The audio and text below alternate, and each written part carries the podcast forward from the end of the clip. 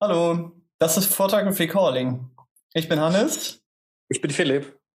Wir sind zwei Fotografen. Ganz genau.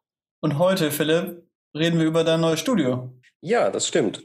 Ich habe auf Arbeit ein neues Fotostudio einrichten dürfen. Es war ein langes Projekt, was jetzt so in das Finale geht. Ich bin eingezogen, alles steht an seinem Plätzchen noch ein, zwei Feinheiten sind zu machen und wir wollen heute mal euch ein bisschen erzählen oder zum Nachdenken anregen, wenn ihr darüber euch Gedanken zerbrecht, was braucht es denn für ein Fotostudio? Ja, erstmal ist ja wichtig, was macht man da drin überhaupt? Ne? Also was machst du in deinem Studio? Was ist so die Hauptaufgabe? Du machst ja viele so Repro-Aufnahmen und Sachfotografie. Genau.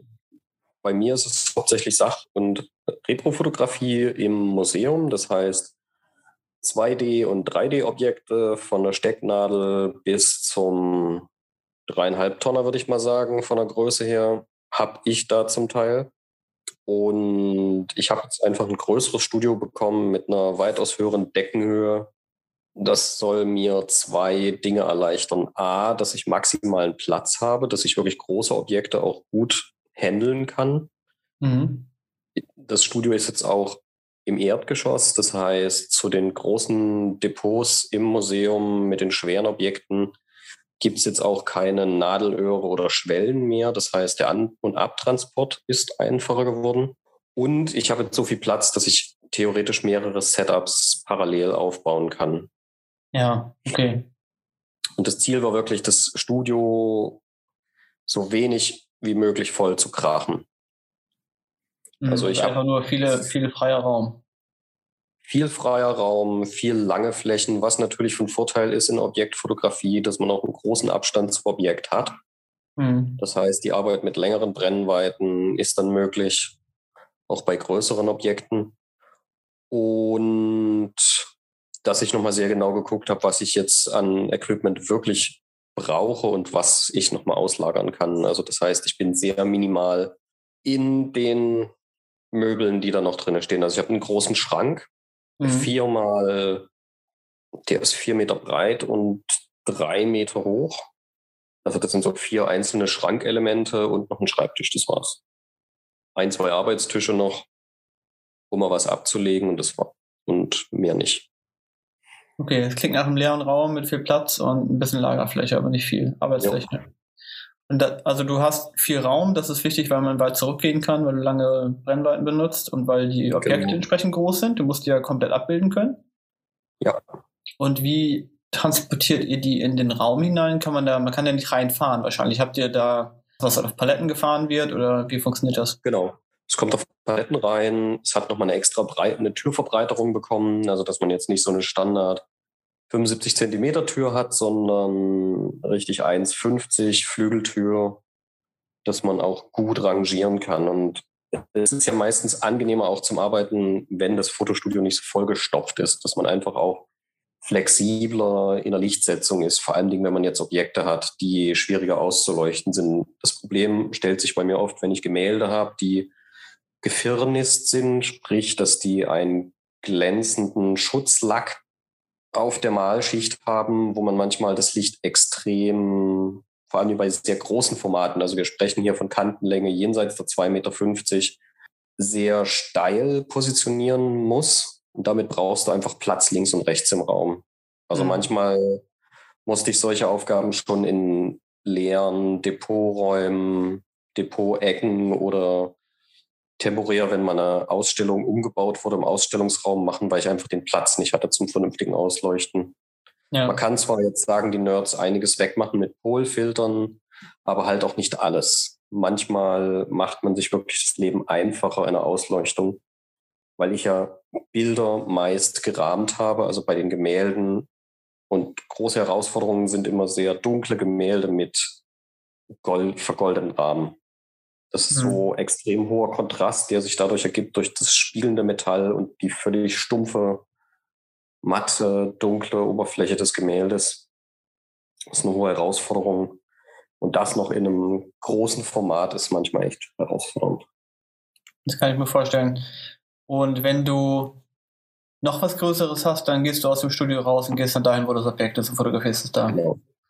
Und die also Deckenhöhe, die hohe Deckenhöhe ist wahrscheinlich dann praktisch dafür, dass du auch die Lampen bis ganz unter die Decke schrauben kannst, ganz von oben ausleuchten oder entsprechend mehr Lampen aufbauen kannst. Ne? Oder halt wirklich auch einmal mit indirektem Licht arbeiten, was ich in letzter Zeit wirklich öfters tue. Und das ist, das ist die nächste Sache, die ich auch gelernt habe. Wir haben ein Museum, was ein ehemaliges Malatelier ist, aber wir sprechen jetzt nicht von so einer kleinen Putzelbude irgendwo hinten in einem Hinterhaus, sondern wirklich von einem großen Malsaal. Ein halbes Fußballfeld ist das mit einem riesen Tageslichtschacht und dort hat man perfektes Licht. Es ist super soft. Du hast nie Spiegelung in dem Raum, außer du stellst einen Spiegel auf. Also da habe ich gelernt, großes Studio, Tageslicht ist immer noch das Nonplusultra. Aber eine, ho eine, hohe Deckenhöhe macht das Leben wirklich auch einfacher, wenn man Objekte hat, die sehr stark spiegeln oder sehr schräg auf Kunstlicht oder direkte Beleuchtung reagieren. Dann bringt es manchmal wirklich sehr indirekt zu leuchten. Und das wäre meine nächste Frage gewesen. Hast du da Fenster? Also ist das ein bisschen ein Tageslichtstudio oder kannst du da gar nicht mit Tageslicht arbeiten? Mit Tageslicht kann ich da leider nicht arbeiten. Ich habe Riesenfenster, aber ich habe die alle verdunkeln lassen. Das heißt, alle haben Rollos davor, dass ich Tageslicht komplett aussperren kann. Das heißt, ich kann wirklich gut mit Studiobeleuchtung, sprich Blitzlicht arbeiten. Und Tageslichtstudio macht auch nur Sinn, wenn du wirklich das Licht von der Decke hast. Ja. Oder man sagt ja oft, man hat eine, ein Tageslichtstudio, das nach Norden ausgerichtet ist. Ähm, weil du dann halt den ganzen Tag lang ungefähr die gleiche Beleuchtung hast, ne? Also das stimmt. Schwierig, wenn die, wenn die, Sonne halt am Fenster vorbeizieht, dann verändert sich die ganze Zeit auch die Lichtstimmung verändert sich und nach Norden, ja. da bleibt es ungefähr gleich. Das stimmt, das ist es leider nicht. Die große Herausforderung war wirklich mit dem, mit dem System. Ich bin ja für ein staatliches Museum in kommunaler Hand tätig und es ist sehr schwierig gewesen, dem Bauleiter klarzumachen, auch wenn wir hier in einem denkmalgeschützten Gebäude sind, ist das ein Arbeitsraum, der gewisse technische Ansprüche hat und dem zu verklickern, was einfach aus technischen Gründen nötig ist, war mitunter eine große Herausforderung und ich muss auch einmal oder muss mir regelmäßig halt auch Gemobbe und Gemöppel anhören, weil ich gewisse Vorschläge eingebracht habe, was ich einfach für technisch sinnvoll halte. Weil es geht ja nicht darum, den zu ärgern oder komische Sonderwünsche zu stellen, sondern einfach mir den Arbeitsraum so zu gestalten, dass ich es hinterher einfacher habe. Also ich hätte gerne das Studio schwarz gestrichen, um Reflexionen aus dem Raum zu verhindern. Das wurde mir versagt. Ich habe jetzt ein etwas helleres Grau an den Wänden und an der Decke als Neutralgrau. Also so ein Lichtgrau ist das. Mhm.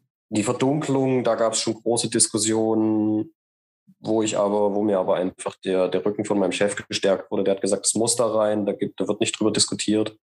Und so nice to haves sind leider gestrichen worden. Also es hätte noch eine Klimaanlage reingesollt, weil ich auch mit Objekten zu tun habe, die zum Teil sehr sensibel sind und die jetzt instabile klimatische Bedingungen nicht so gut mitmachen.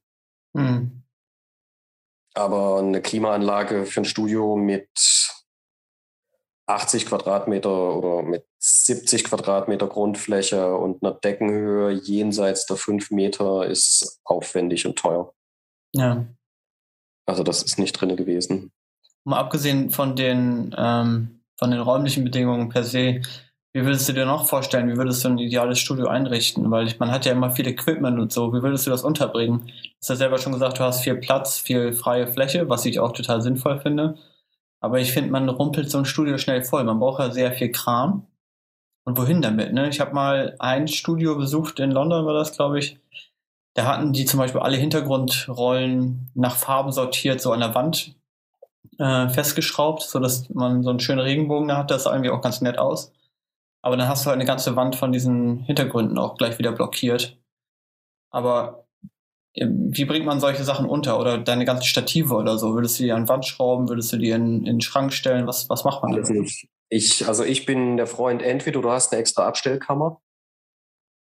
Also viele haben ja auch in ihren Studios eine große Hohlkehle und meistens ist der Platz hinter der Hohlkehle frei. Mhm.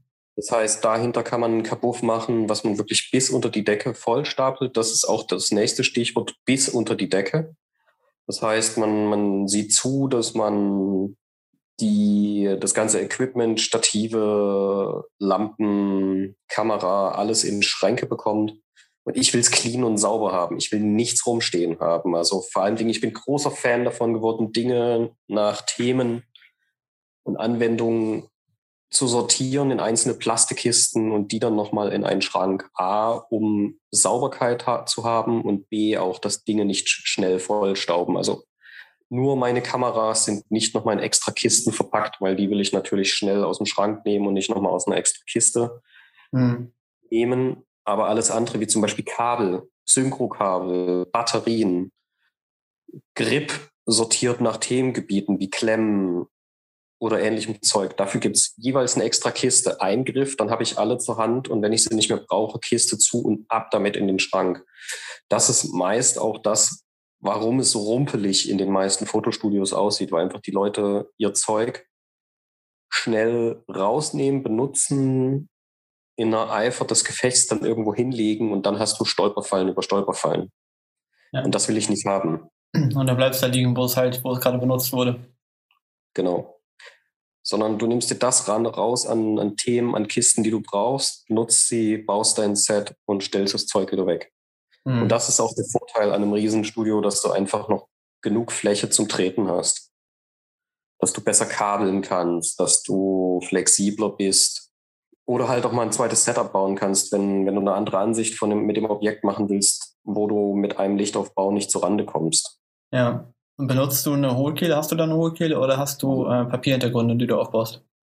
Ich habe die größten Objekte, die ich fotografiere, sind in den meisten Fällen an dem Standort Gemälde. Und für die brauche ich keine Hohlkehle. Ich habe lange über eine Hohlkehle überlegt, aber sie nimmt dir halt auch Platz. Also man muss sagen, dass ich von der Raumlänge ungefähr 20 bis 30 Prozent verliert man durch eine Hohlkehle.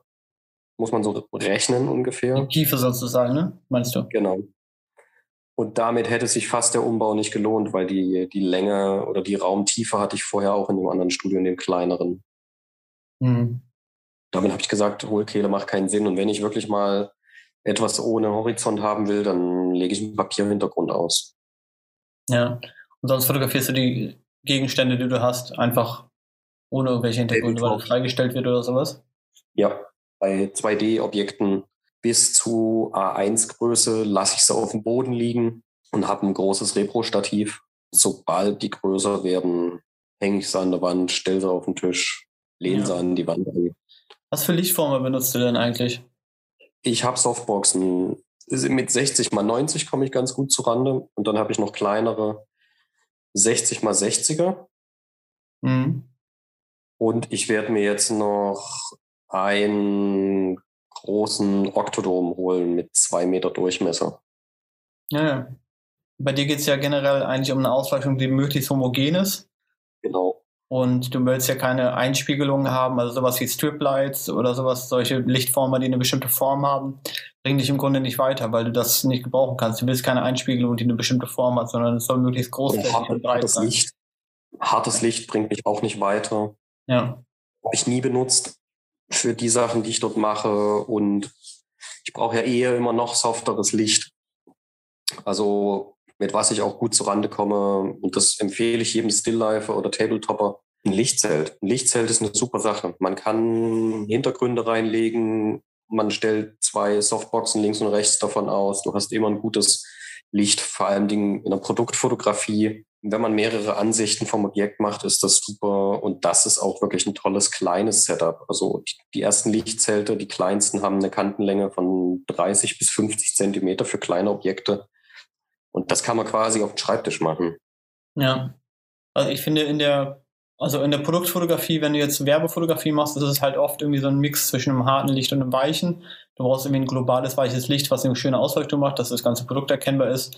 Und dann hast du viele kleine Lichtquellen im Grunde, die Akzente setzen.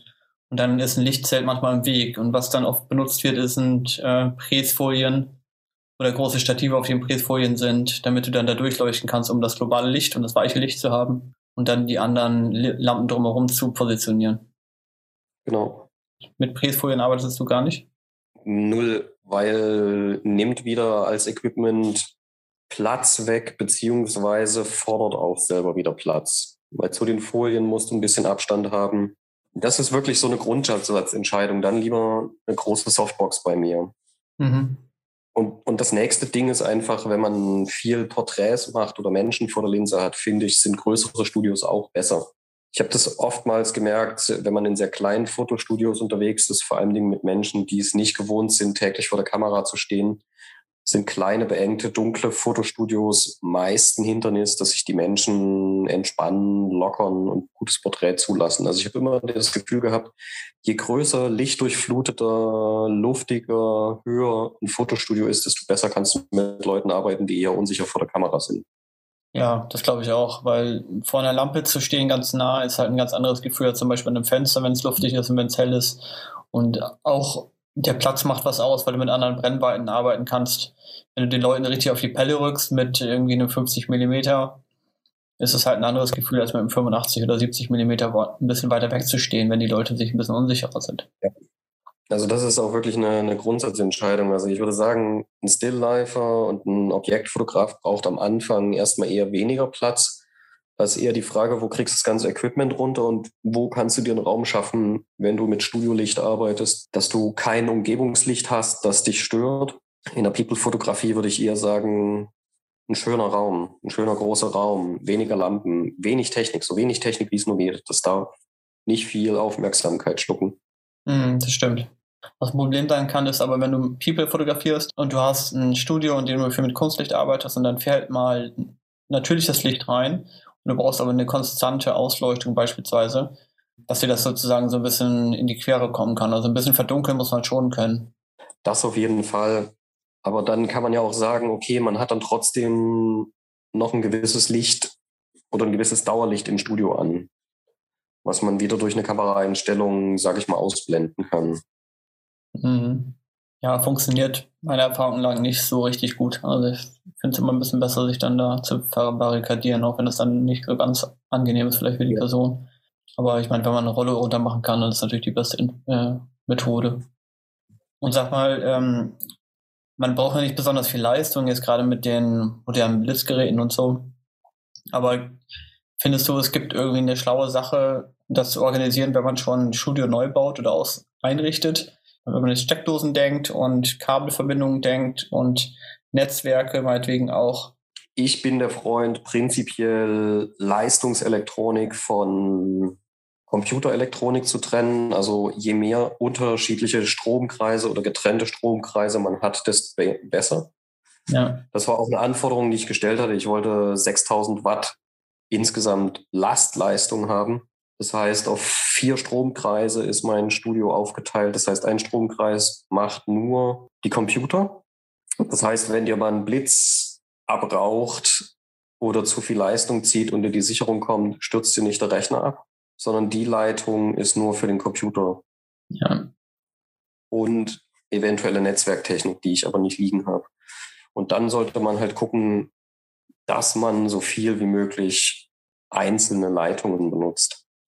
Weil bei der Blitzfotografie, klar, so viel Leistung geht da nicht durch, aber in den Aufladephasen zieht es dann doch immer mal doch Stromspitzen und wenn das alles über die gleiche Leitung geht, kann man schnell mal eine Sicherung kommen lassen und das ist sehr nervig, vor allem an fremden Orten oder wo man sich noch nicht gut auskennt oder nicht weiß, wo der Sicherungskasten ist. Mhm. Deshalb Last verteilen. Beziehungsweise wir wissen auch nicht, was in der nächsten Zukunft auf uns zukommt. Kann ja sein, dass sich dann nochmal Technologie ändert und da will ich einfach nach oben hin offen sein. Also zu sagen, okay, vielleicht benutze ich in zehn Jahren einen 3D-Scanner, der auf jeden Fall mehr Energie braucht als mein jetziges Setup. Da will ich einfach nicht wieder einen Elektriker bestellen müssen. Ja, ja das, ist eine, das ist eine interessante Überlegung überhaupt. Wie geht das denn weiter mit Studios? Ne? Sind die, bleiben die so, wie sie sind oder wie, wie sehen die in Zukunft aus? 3D-Scanner ist so ein Thema das halt auch viel in der E-Commerce-Fotografie zum Beispiel thematisiert wird, habe ich äh, mitbekommen. Und die nächste Sache sind wirklich Steckdosen an sich. Also wirklich, wenn man einen neuen Raum mietet, sich anguckt, Steckdosen checken. Gucken, sind die sauber? Sind die abgenuddelt? Sind die alle ordentlich überprüft? Sind die auch alle funktionsfähig? Ich habe es oftmals schon erlebt, dass ich Studio in Studios gearbeitet habe und irgendwo hinterm letzten Schrank ist eine verbratene Steckdose und das ist ein Brandherd, der einfach sein kann und es ist eine Gefahrenquelle. Deshalb alle Steckdosen am Anfang sich angucken. Selbst wenn die etwas älter sind, kann man Steckdosen auch, wenn die etwas angeschmort sind, schön schnell wieder schön blitzeblank kriegen. Man schraubt einfach die Verdecker von den Steckdosen ab ist ja meistens aus Plastik in Deutschland, äh, steckt die in die Spülmaschine, lässt die einmal bei 60 Grad durchwaschen, schraubt sie hinterher wieder dran und man hat super schöne, saubere Steckdosen wieder. Ja. Hat mir mal der Küchenbauer von mir gesagt, also wenn man sich da mal was zu recht hübschen will, die Spülmaschine ist meistens der beste Freund. Interessant. Das hilft natürlich nichts gegen verkohlte Kabel. Nee, das ist wirklich Danger. Und vor allen Dingen, wenn man jetzt, sage ich mal, in älteren Gebäuden mit einer älter daherkommenden Elektronik unterwegs ist, sollte man zur eigenen Sicherheit, vor allen Dingen, wenn man damit Geld verdienen will, mal einen Elektriker vorbei schicken und den das mal komplett überprüfen lassen. Mhm. Also auch das nächste Ding, regelmäßig die Kabel wechseln von den Geräten, die man benutzt, vor allen Dingen Netzkabel, gucken, dass die irgendwann Kabelbruch kriegen oder verdreht sind, ausgenuddelt sind oder dann mit der Zeit, wenn man die oft zusammenlegt, sage ich mal, spröde oder brüchig werden. Da bin ich sehr paranoid, was das angeht und wechsle echt oft. Ja, das ist vernünftig. Und sag mal, ähm, zu Stativen, benutzt du Lampenstative, die auf Rollen sind? Oder benutzt du die ausklappbaren dreibeinigen Stative, die so Standard sind? Ich nehme eher die dreibeinigen ausfahrbaren. Hm. Weil du die auch nicht oft hin und her bewegen musst, ne? Nein leichter ist immer schön, wenn man viel unterwegs ist. Aber Stative, ich benutze das, was ich bei mir habe. Ich bin eher ein Freund von schweren Stativen, weil es wieder eine Gefahrenquelle weniger ist, weil man doch öfters mal oder ich öfters mal gegen ein Stativ laufe, auch bei der Arbeit. Was für heiße Lampen immer nicht so toll ist, weil die dann durchfliegen können. Und ist aber Geschmackssache. Ja, und dann äh, Kamerastativ, du hast gesagt, du hast ein großes Repro-Stativ. Da bist du auch eher Freund von diesen Studiostativen, ne? Genau. Also ich habe ein fahrbares Stativ mit einem mit so einem Querarm, wo auf der einen Seite ein Teller ist, also wie so ein kleines Tischchen und auf der anderen Seite die Kamera hin kann. Das ist ein ehemaliges Studiostativ oder ein Studiostativ, eher mal gedacht für eine Großbildkamera, was aber sehr schwer ist. Das heißt, du fährst das auf Rollen irgendwo hin, machst Bremse fix und jetzt kann ich das halt super nutzen mit einer Digitalkamera und einem Laptop weil ich einfach auf der einen Seite die Digitalkamera habe und auf der anderen Seite meinen Laptop fürs Shooting. Hm, also du schreibst, stellst dir gar keinen Schreibtisch mehr hin, sondern hast immer alles an Bord. Ja, oder halt, wenn ich es, äh, ja, also lange Kabel, vor allem Dingen zum Computer versuche ich auch zu verhindern. Obwohl ich bin da jetzt sehr von so einer Marke überzeugt, die so Industriestandard ist bei allen Studiofotografen. Okay, welche ist das? Das sind, das ist Tether Tools. Ah ja, okay, klar. Also wirklich sehr schwere, gute Kabel lassen einen nicht im Stich. Und äh, du hast dann wahrscheinlich auch diese, von Tether Tools wahrscheinlich diese kleinen Bricks, die man drunter schrauben kann unter die genau. Kamera, wo die Kamera, wo die Kabeldurchführung drin ist und so weiter. Ne? Also ich habe so eine die einfache Zugentlastung, die an der Seite der Kamera ist, reicht meiner Meinung nach, weil ich jetzt die Kameras auch oft auf Stativ habe und dadurch das Kabel jetzt auch nicht so permanent unter Last steht oder Gefahr ist, rauszureißen. Die Bricks sind nicht schlecht, aber man muss dann auch immer mal gucken, was sinnvoll ist. Halt solche Bricks. Dagegen habe ich mich entschieden, vor allem bei dem Repro-Stativ, weil je weiter ich den Anschluss von Kamera zu Repro-Stativ an dem Repro-Kopf habe, äh, desto wackeliger wird es wieder, beziehungsweise desto mehr ist es wieder eine Fehlerquelle für einen abweichenden Winkel. Ja, ja, weil da oft die Stativplatte unten an das Ding rangeschraubt wird und dann ist es irgendwie ein bisschen wackelig, das Ganze. Ja. Und ich finde immer, Fotostudio sind immer so irgendwie Flächen oder Orte für so komische DIY-Geschichten, wo Leute was zusammenbasteln müssen irgendwas wird improvisiert, äh, irgendwo wird Gaffertape dran geklebt, hier muss noch irgendwie eine Flagge hingeklebt werden, da muss noch irgendwie eine Pressfolie dran. Ähm, wie gehst du damit um? Also ich glaube, du, also du arbeitest sehr sauber, weiß ich. Ja. Ähm, wie machst du das, wenn du selber Sachen basteln musst? Und wie bewahrst du das auf, wenn du das nochmal gebrauchen kannst? Weil sowas, das müllte das Studio ziemlich schnell zu. Also man muss vor allen Dingen so Selbstbasteleien regelmäßig ausmisten. Und wenn du vor allem mit Gaffertape oder mit anderen Klebebändern arbeitest, sehr schnell wieder abmachen. Vor allen Dingen bei längeren Sitzungen verändert sich der Klebstoff, härtet entweder aus oder wird weich. Das heißt, er hinterlässt Kleberückstände. Und es gibt nichts Nervigeres als Stativen, die du nicht mehr zusammenkriegst aufgrund von Kleberückständen oder Aufklebern. Ja. Ich habe von meinem Vorgänger Stative übernommen und da haben irgendwelche Trottel in die Mitte vom Aufzug, also des mittleren Aufziehgliedes, äh, Aufkleber gemacht. Das heißt, ich kann das Stativ nicht mehr zusammenstecken oder nur noch mit Last oder und krieg diesen Aufkleber nicht mehr ab, weil er schon alt und vergammelt ist. Sowas ist super nervig. Also ja, das kennt jeder Fotograf, jede Fotografin. Das ist absoluter Hass. Und das ist meistens, ja, die ganze Stativ- und Grip-Abteilung ist das, was immer am lieblosesten behandelt wird. Und da muss man aber echt viel Pflege auch reinstecken. Mhm. Weil sonst hat man mit dem Zeug keine Freude. Ja. Ich benutze wenig gebasteltes Zeug und wenn man noch hier oder da mal schnell was braucht, dann lieber Systeme nehmen, die alle ohne Klebeband auskommen. Oder man nimmt halt Klemmen. Ja. Weil alles andere ist, wie du schon sagst, der Hass. Klebeband geht zwar schnell, aber ist nach hinten raus beim Aufräumen oder wenn du nochmal eine kleine Änderung machen willst, immer nervig. Ja, das hält auch nicht für ewig. Wenn du es dann doch länger brauchst, dann fällt es dir ab und so weiter. Und dann flutscht, dann, dann hält der Kleber nicht mehr, dann flutscht es dir hoch und dann hast du das Set aufgebaut und dann löst sich der Hintergrund oder der Untergrund oder irgendwelche andere Scheiße. Und das ist so, da kriegst du einen Vogel. Da hast du zwei Stunden in den Aufbau gesteckt und dann löst sich der Boden oder der, äh, oder der Hintergrund. Das ist super anstrengend. Ja, ja. Ja, ich bin gespannt, wie das weitergeht mit deinem Studio. Ob du da noch happy bist in, in ein paar Wochen und Monaten, wenn du da eingezogen bist. Was du dann merkst, was da doch an Veränderungen vielleicht nötig ist, was vielleicht nicht ganz gut geplant war. Bin gespannt, was du weiterhin erzählen wirst auch aus deinem Studio. Auf jeden Fall. Also Sauberkeit ist ein hohes Ding, auf das man Acht geben sollte. Ja. Also deshalb auch ich will neutral graue Wände haben, die mich auch nicht ablenken. Also so eine Sache, wie du aus dem Londoner Studio erzählst, wo dann irgendwo ein Regenbogen mit den ganzen bunten Hintergründen steht, ist nice to have, aber ist auch eine Ablenkung, finde ich total störend in so einem Arbeitsraum. Ja, das war auch ein bisschen in so einem Nebenraum, aber ja, verstehe ich. Also ich würde es auch so clean wie möglich gestalten. Schön sauber, schön offen, minimalistische Einrichtungen. Das ist so auch mein Traum von dem Studio. Ja, und was ich jetzt echt zu schätzen gelernt habe, und da, da habe ich echt Glück, ich habe halt einen neuen Schreibtisch bekommen, der ein Stehschreibtisch ist. Das heißt, ich kann an dem sitzen und stehen und kann den hoch und runter fahren, was mega gut ist. Ja, das ist auch sehr Das heißt, wenn du mal schnell, wenn du mal schnell vor allem mit mehreren Leuten Fotos gucken willst, fährst du den hoch und kannst im Stehen gucken. Oder morgens auch, wenn du E-Mails checkst und schreibst, dann hältst du dich nicht damit auf, so erstmal wieder am Rechner einzupennen, sondern Du klickerst schnell alles durch, informierst dich, schmeißt deine Mails raus, die müssen für den Tag und dann kann es losgehen.